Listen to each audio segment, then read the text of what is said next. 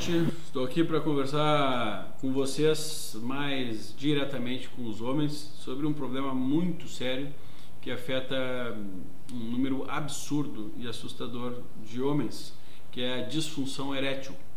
Disfunção erétil é um problema que pode estar associado tanto a deficiências hormonais como de prostaglandinas, ou seja, tanto um problema funcional, anatômico, onde o pênis, para poder ter a ereção, ele precisa ter o entumecimento daquele corpo cavernoso, da estrutura dele, ele precisa que os vasos sanguíneos que estejam lá se dilatem e aí, através dessa dilatação dos vasos sanguíneos, ele conseguir uh, ficar ereto. Para isso, ele precisa de sinalizadores, né? porque a gente precisa ter o estímulo para que aconteça isso, tanto o estímulo visual, enfim, do toque, esse estímulo sensitivo, como estímulo fisiológico dentro do nosso corpo, metabolicamente isso acontecer para que fique ereto. E também é importante uma relação de hormônios sexuais. Isso deve ser avaliado com um urologista, que pode fazer um teste funcional, ou seja, são exames específicos para saber se os vasos conseguem inchar ou não. Por quê? Não sendo um problema funcional, excluindo esse problema, a gente vai para outras hipóteses. Uma hipótese que pode ser avaliada no mesmo tempo desses outros testes são hipóteses psicológicas e hipóteses hormonais. É claro que o psicológico acaba até interferindo nos hormonais. Com o declínio dos hormônios, com o passar dos anos, a tendência é essa função ficar pior, não só pela funcionalidade dos vasos sanguíneos, bem como também pela produção diminuída dos nossos hormônios sexuais. Os hormônios sexuais no caso do homem, o mais importante é a testosterona. E através da testosterona, nós temos ainda a derivação para outros hormônios. O equilíbrio da testosterona, do estradiol, que são os estrogênios, né? do estradiol, da estrona, do estriol, do DHT, que é dihidrotestosterona, e a atividade dessa dihidrotestosterona, que a gente pode aferir medindo o 3-alfa-diol, são muito importantes. Então a gente não só deve olhar para a testosterona, como também dos seus derivados, daqueles que dependem da testosterona para serem produzidos principalmente. E aí da função do cérebro, para saber se o cérebro está mandando produzir o hormônio ou não. No momento que eu produzo menos dihidrotestosterona ou que eu ativo menos essa dihidrotestosterona, posso ter complicações de disfunção erétil e diminuição de libido, além de outro, uma série de outros problemas.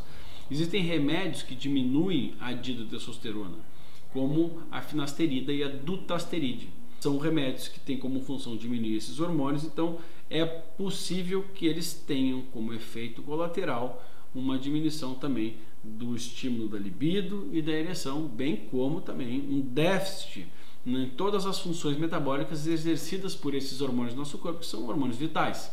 Outra coisa importante, além desses hormônios, é, analisar a relação dos hormônios do estresse e aí a gente entender um pouquinho do estilo de vida de cada pessoa, é, entendendo é, questões psicológicas e que afetam a fisiologia dos nossos hormônios. Às vezes por excesso de estresse, de preocupações, de ansiedade, ou então do imprinting, ou seja, de uma imagem de que não funcionou, e aí eu fico com medo de não funcionar novamente.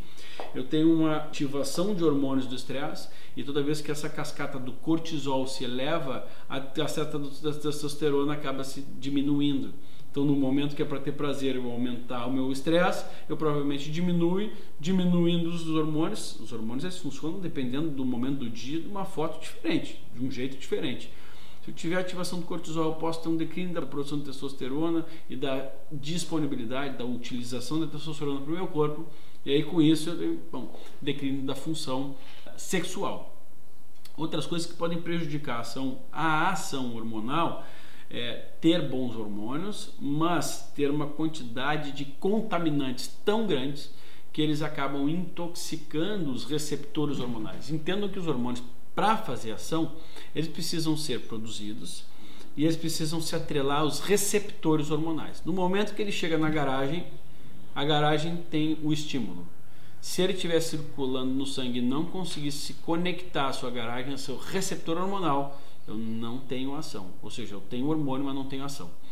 Existem inúmeros disruptores hormonais. São substâncias que atrapalham o funcionamento dos hormônios, principalmente se atrelando, se conectando aos receptores sem causar função nenhuma.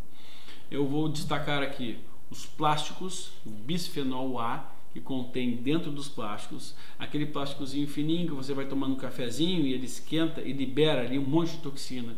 Aquele outro plástico é uma madeira de uma criança, quando o plástico não é livre de bisfenol A, por exemplo, deveriam todas ser hoje em dia.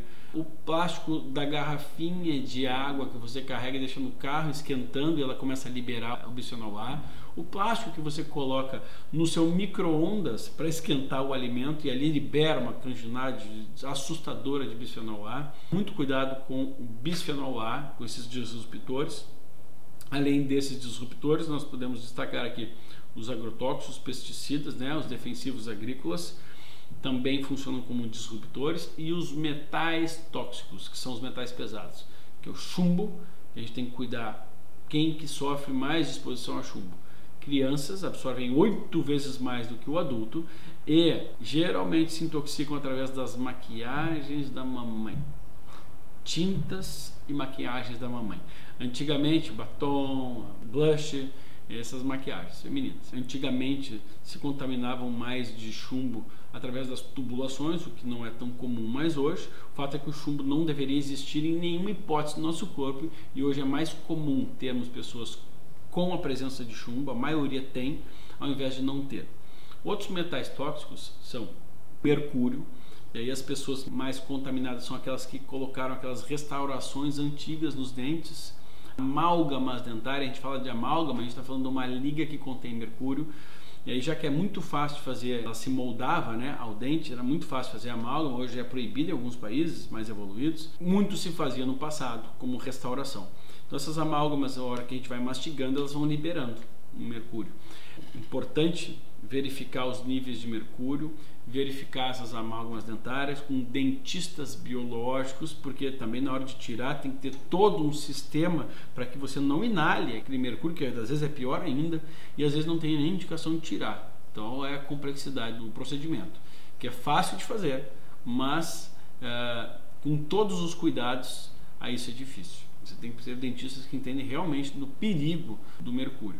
E o mercúrio a gente pode encontrar também, infelizmente, intoxicarmos com aquelas antigamente a gente brincava com aqueles termômetros, né, de mercúrio, então aquele mercúrio, ou então ah, com peixes pescados nos rios. Aí a gente tem um grande problema nas populações ribeirinhas, na quantidade de toxinas que eles estão ingerindo, coitadinhos, porque o mercúrio ele não se dissolve, ele não vai embora da natureza. Então, no momento que os antigamente se fazia, ainda se faz, né, os garimpos utilizavam mercúrio, essas pessoas todas contaminaram, desenvolveram as mais diferentes doenças e esses índios, infelizmente, as populações que vivem à margem desses rios acabam ingerindo o peixe ou tomando aquela água ou ingerindo o peixe que está contaminado com mercúrio. Então, cuidado com os peixes pescados em rios próximos às cidades ou próximos de áreas conhecidas de garimpo. Outro metal pesado e tóxico é o alumínio. Esse é o metal que eu mais eu mais recebo pacientes com metal alto. É, o alumínio é o mais comum de estar intoxicado e ainda existem pessoas com panelas de alumínio. A panela que eu recomendo são as panelas ou de vidro, ou de cerâmica, ou de aço cirúrgico, Tá? As de barro tenham cuidado, porque às vezes tem chumbo com aquela pintura preta, então tem que ser sem aquela tinta preta, porque a tinta tem chumbo. E o alumínio pode causar uma série de outros problemas, está linkado ao Alzheimer, existe uma questão dúbia quanto à relação dele até com câncer de mama. Né? O alumínio a gente pode se intoxicar ou com a panela, ou então com os desodorantes, porque os antiperspirantes, o que não deixa a gente suar, transpirar, são sais de alumínio. E aí é um perigo também a assimilação é muito grande, tanto quando a gente sente o cheiro, né? Eu botei o desodorante, ficou aquela nuvem, eu respirei alumínio direto, como também, uh, principalmente as mulheres que depilam e ficam com os poros mais inflamados, mais abertos, ou os próprios homens, através do pelo, vai pelo poro do pelo. Outro metal tóxico é o cádmio. Então, uh, e o cádmio é um pouco menos comum às pessoas que não fumam, né? Os tabagistas, eles geralmente acabam assimilando muito cádmio. Então, esses são possíveis motivos também para termos alterações na atividade hormonal e não só na produção hormonal. Tá? Essas são as dicas então. Disfunção erétil deve ser analisada no âmbito geral, questões psicológicas, hormonais, de disruptores, de toxinas e também função anatômica, funcional, se funcionam ou não os vasos sanguíneos daquele local.